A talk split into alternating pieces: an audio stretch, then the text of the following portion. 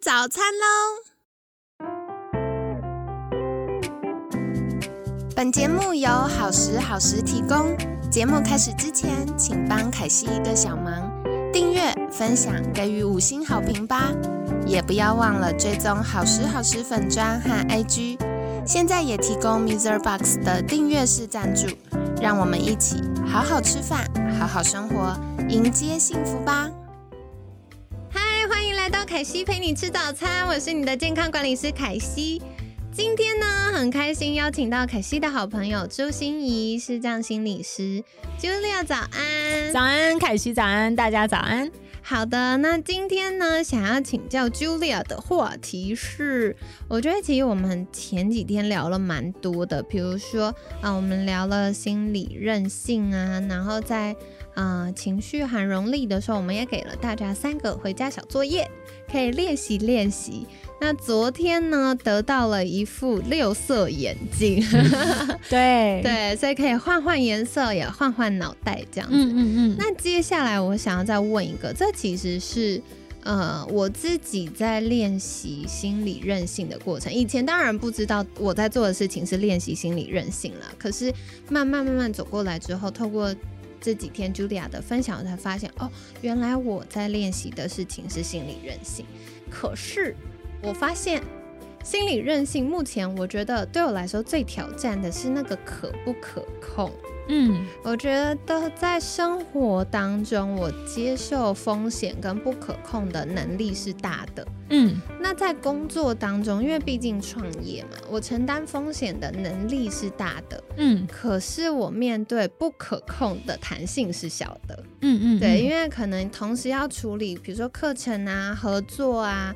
专案啊，太多细节在走了，所以当一个事情失控的时候，它可能会是像推骨牌一样倒一片。嗯嗯嗯。但是我们要怎么样可以帮助自己去专注在真正重要的事上？因为我发现很生活当中，特别我们聊到 VOCA，一定越来越不可控。可是这个一直。对不可控，想要掌控的这件事，其实会给大家很多的压力。嗯嗯嗯嗯，所以我们该怎么样去调节呢？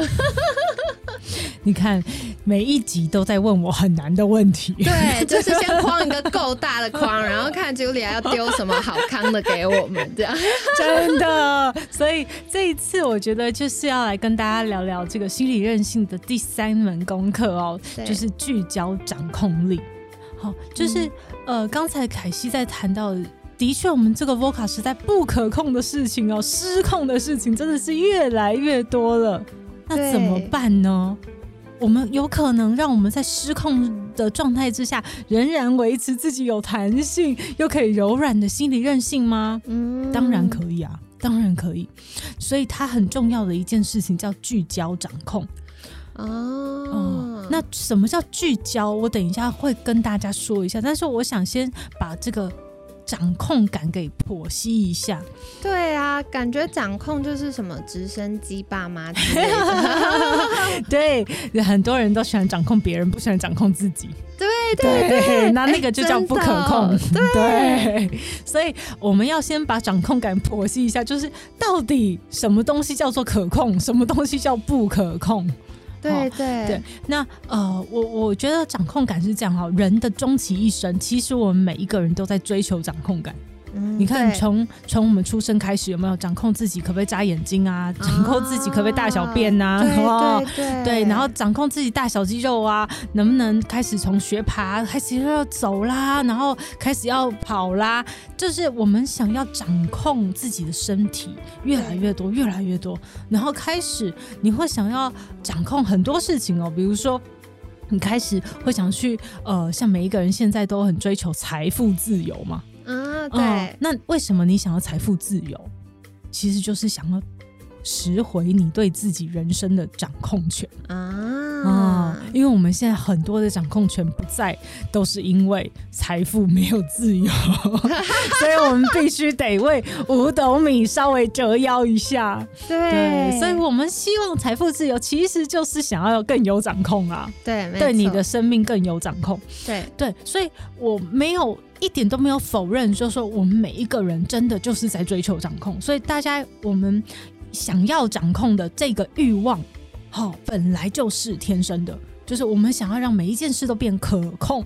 好，那可是问题就是，你觉得所有事情我们都能掌控吗？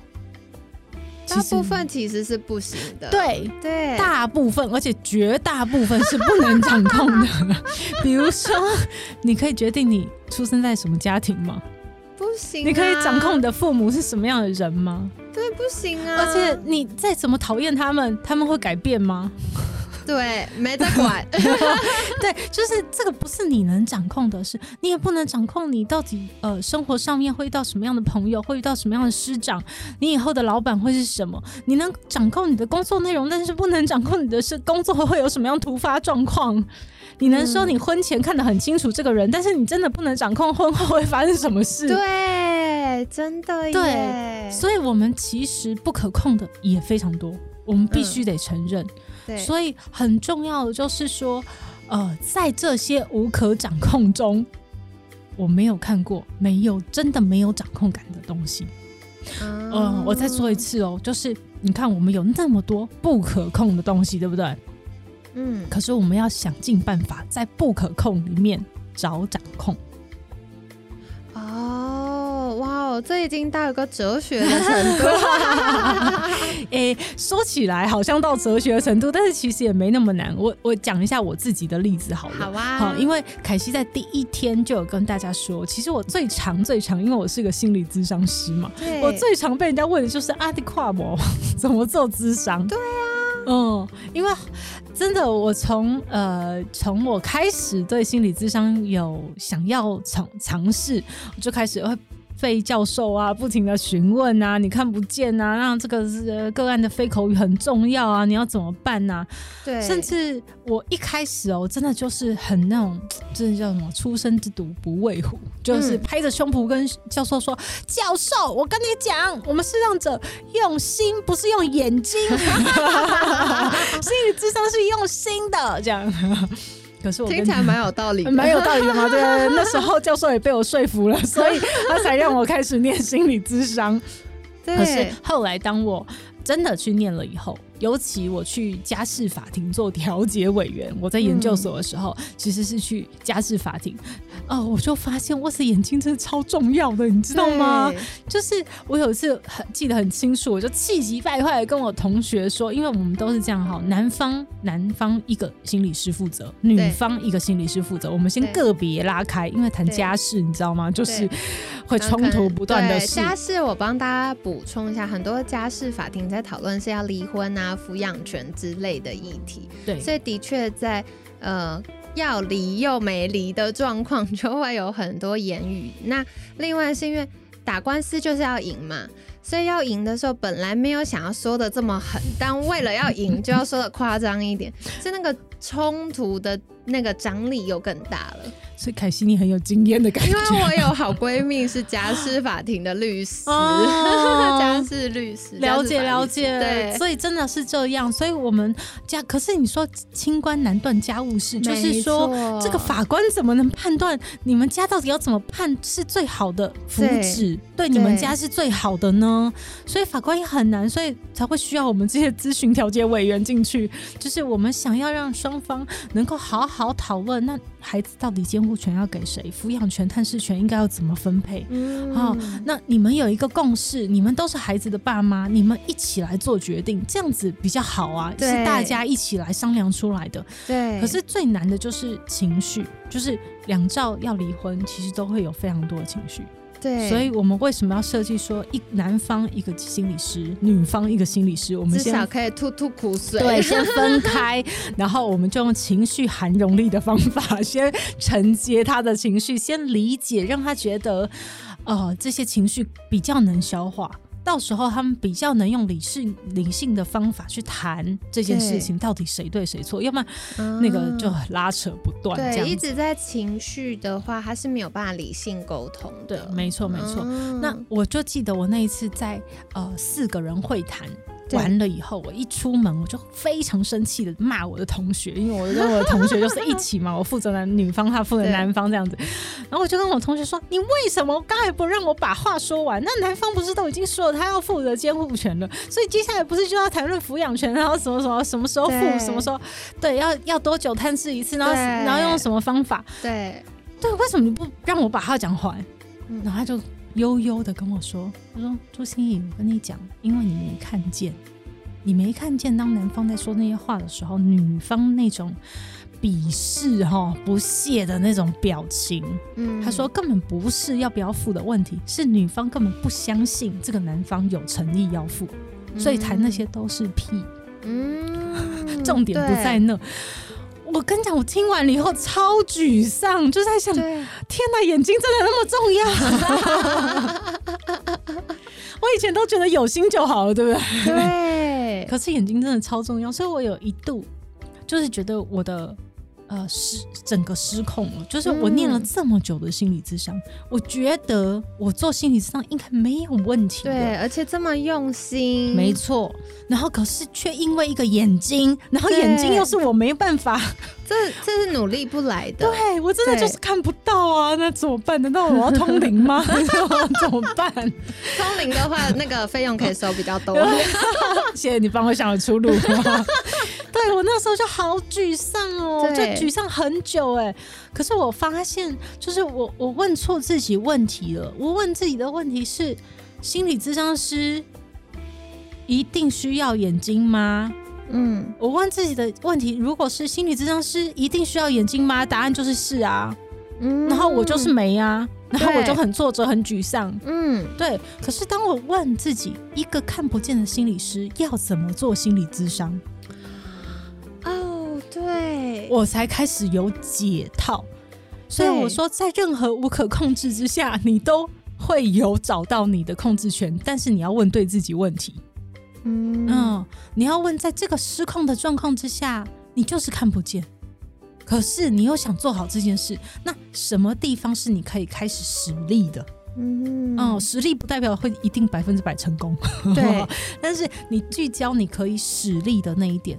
所以我开始发现，呃，想通就是哦，非语言这件事情为什么看得见那么重要？就是因为我要贴近我当事人的情绪，对我要贴近我当事人情绪，所以我要怎么贴近呢？如果我不能用看见的话，啊，我就开始想到最好的管道就是耳朵了，所以我就开始录我的录音带，就是每一次我跟个案谈话的时候，都会征求他的同意开始录，然后录完音以后，我反复会播。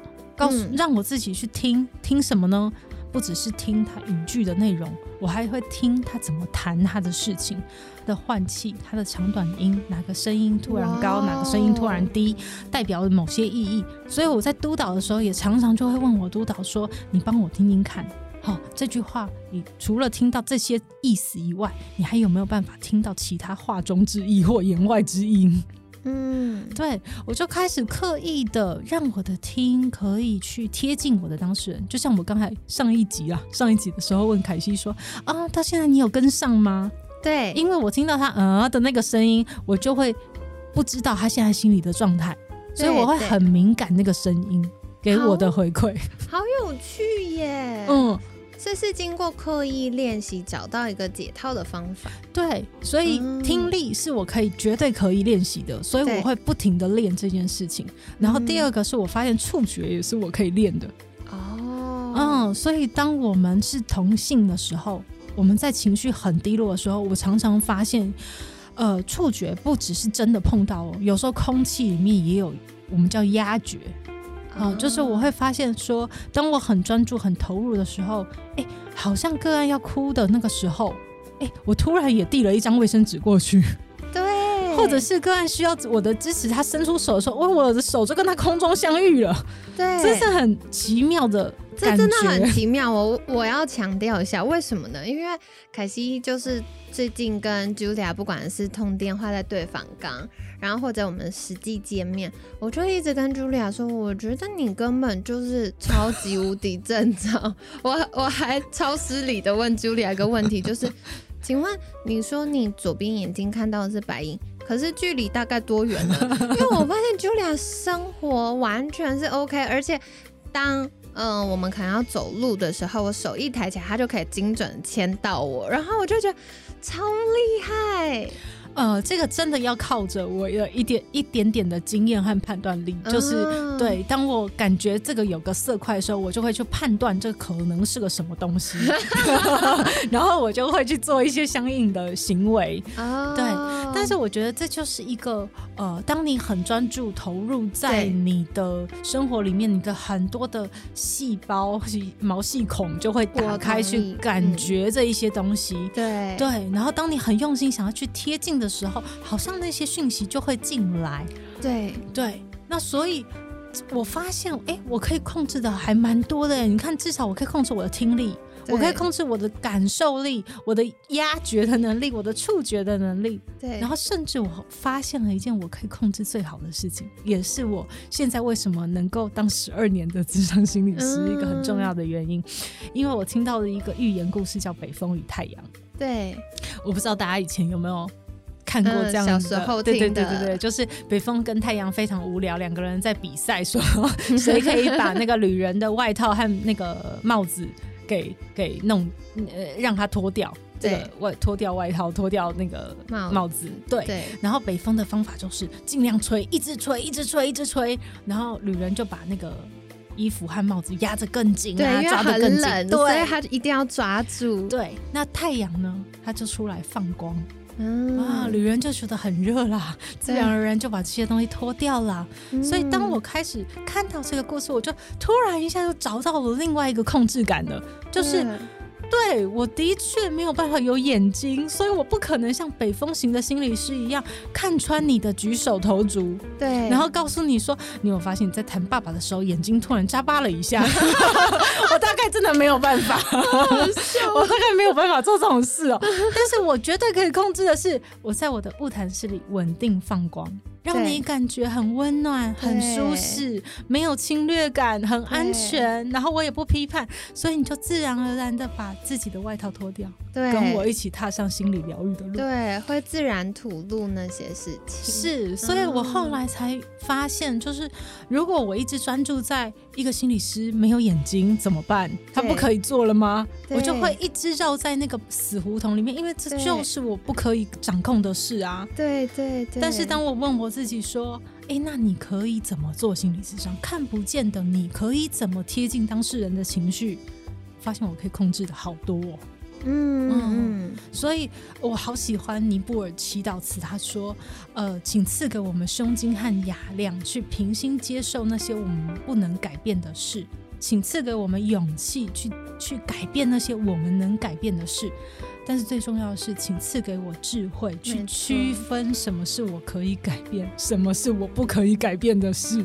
嗯，对我觉得给我们智慧去区分我们的实力到底要使在哪儿。对对，嗯，然后在所有无可改变里面，你真的一定有你可以使力的地方。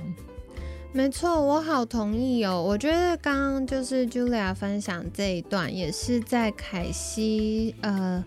成长的过程，不管是呃以前在念书，然后到后来创业，这个过程很重要的一个提醒，因为我就会常常希望事情完美，嗯，所以在以前，而且特别是我有跟大家分享过，我在我外婆家是我们这这一辈最大的小孩，那在我奶奶家也是，嗯，虽然还有哥哥姐姐，但是我是比较呃常跟长辈在一起的。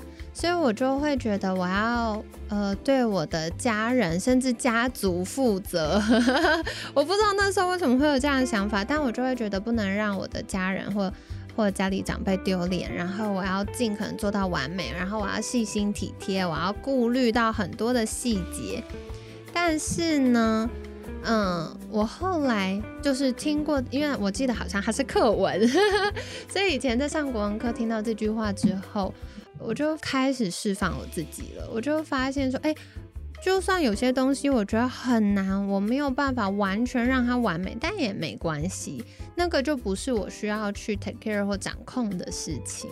嗯，然后所以像刚刚 Julia 在分享的时候，我听到一个很重要的第一步，就是你要先问对问题，因为如果问错问题的话，就会一直觉得哦，对啊，看不见，那怎么办？对对，但是你问对问题，你就会找到解答。我觉得这件事也在我最近跟呃健康管理师培训的时候，我跟学员们分享到的事情，就是大家会很担心啊，我是素人，我还没有成为顶尖的专业，我怎么样去帮助另外一个人健康？然后，所以他们会一直很焦虑的是，我还不够格，我要学更多专业。可是这专业好像听凯西讲完之后，好像是一辈子学不完的。那我应该要怎么办？或者是我该怎么样才能够叫做够合格去服务别人？可是我觉得这件事不是，是当你明确知道你的目标，你知道你的特质，你知道你的兴趣跟能力的时候。你会找到一个属于你自己的路，就是每一个人的路一定跟我不一样，但是大家可以找到适合自己的方向。所以关键就是你问对问题，找到对的目标，然后你会找到适合你的路。但如果你今天找错目标，你就会觉得一直无法无法顺自己的心意，或会一直觉得很失控。对，我会我会形容那个状态叫做心溺水了，你的心溺水，你就不停的在溺水。对，因为像比如说疫情的时候啊，对，嗯，很多人很焦虑、很恐慌。我们第一步就是跟他讲说，那个不要看新闻，或一天看一次就好，因为你一直在那个失控的状态里面，你就会一直溺水。对，嗯，然后也有很多我的个案，我我我们谈完以后结论就是，第一个是关闭小铃铛，第二个是关闭通知，就是因为你知道你的手机的推波啊，那些讯息其实也就不停的跟你讲说狼来了，狼来了，然后你就每天陷于那个失控的感觉，你就会每天都觉得你无法聚焦在你自己要掌控的事情，就是我们刚才说的那个实力点。但是如果你专注在于我要怎么好好的保护我自己，我要勤洗手、戴口罩，我专注在我现在的事，然后这一个小时我不要被打扰，好好做我自己的工作，哦，那你就会一点一滴的越来越拾回你的掌控感。但是如果你一直浸泡在那个不能控制，就像我的智商里面，一开始常常都是大家都在烦恼，哎呀，我的亲子关系，我老公怎么这样啊？我想要他改变呢。或者是我小孩就让我很失望啊，很不乖呀，怎么办呢？嗯，就是我们处在的烦恼的事情，或者说我老板真的很过分啊，我们那个团队的同事啊，怎样怎样？对对，就是我们一直都浸泡在那个失控的海洋里面的时候，我们就只会溺水而已。所以，当只有我们的眼光能从那些东西回到自己身上，那所以我在这个失控的局面上，我专注我能控制的。嗯，那这个时候我们才有办法真的叫逐梦踏实啊！对对对，没错。好哟，非常感谢 Julia 跟我们聊了这个话题，我觉得真的很重要。嗯，因为未来社会或者是大环境的变动一定会越来越快，越来越不可控。那如果我们会希望每一件事情可以稳定。它显然是一个不太可能发生的事情，然后另外是大家也会觉得，哎，疫情会不会像以前 SARS 一样，就是几个月它不见，然后我们恢复日常生活？基本上不太可能，因为现在全球的影响，不管是经济面或很多科技面，然后或者是很多产业面都发生了天翻地覆的改变，所以我们生活不太可能再像以前一样，就是呃节奏比较慢、稳定、可预期。嗯，但是我们可以做到的事情是在不可控中寻找可控，所以关键是问对问题。如果今天你问了一个问题，然后还是感觉很失控的话，那就换一个问题吧。对，没错。对，换一个问题先好吗？好，然后再来的话是，我觉得 Julia 给我们一个很重要的提醒，是聚焦在可使力的那一点。因为如果我们今天啊，全部都要管，那你本来就失控了，然后力量又不够，你就会更有压力，然后情绪更受到影响。可是你聚焦在可你可使力，比如说疫情，大家都一直在传染啊，要不要打疫苗啊，然后很焦虑啊，生活啊等等。可是那时候凯西自己的策略就是，哎，嗯，刚好我的工作我可以选择变成线上。那这个就是我可以做的事情。那我降低暴露在呃病毒的环境里面的几率，然后我勤洗手、戴口罩，这是我可使力的。我没有办法让疫情不见或让病毒不见，可是我可以降低自己被传染的几率。好，所以就是聚焦在你可以做到的或者可以改变的部分。然后我也很喜欢茱莉亚刚刚在举例的时候提到一件事情，其实很多时候我们很用心、很专注的时候。可以感受到的更多、更细微，所以呢，这也是给大家可以参考。如果有的时候暂时想不出来要问什么问题，或暂时觉得，呃，目标没有办法改变或调整的时候，那先慢下来，先慢下，时候到了，然后我们内心沉淀，特别是用前两天、前三天提到的这些小技巧、小工具，我们就会有新的眼光。那这样就会重新找到一条适合我们的路，所以跟大家分享啦。那不知道这一整周有没有疗愈到你呢？或者是哪一集的内容对你来说最有帮助呢？也欢迎你分享你的生命小故事跟凯西做交流哦。所以可以私信好时好时的粉砖，那凯西就会看到了。那当然，当然在节目尾声一样，在要请教 Julia 的就是。如果我们想要获得更多关于啊心理韧性的小技巧，或者是哇不行，我现在立刻想要解决我的问题，想要麻烦 Julia 来协助我们。我可以到哪里找到 Julia 呢？真好！如果你听完这五天以后，你觉得哦，心理韧性真的很重要，我很想要赶快来培养我自己。那有一个线上课程，我在追梦玩家有开设这样的一堂线上课程，叫做《心理韧性朱心怡的九堂人生解压课》，就欢迎你上网订购哈。然后另外就是，如果你有一些量身定做的独属于你的问题哈，你想要找我谈谈，都欢迎你到看见心理咨商所来找我。我的呃，所有的预约方式都在我的官网上面都有。呃，秀出来。那呃，只要你打朱心怡视障心理师，都会出现我好多好多好多的资料哈。那我非常非常推荐大家，就是来订我的 podcast，叫做朱心怡说心里话，因为都会有非常多真正可以帮助你去练心的一些方法。然后我们的凯西之后也会来上我们的节目哦。好的，太好了，所以我也很期待哦。那欢迎也可以收听朱心怡说心里。话之后，凯西也会去哦，所以你可以再听听看，到底凯西跟 Julia 有什么心里话想要对你说呢？那今天很感谢朱心怡视障心理师的分享，每天十分钟，健康好轻松，凯西陪你吃早餐，我们下次见，拜拜，拜拜。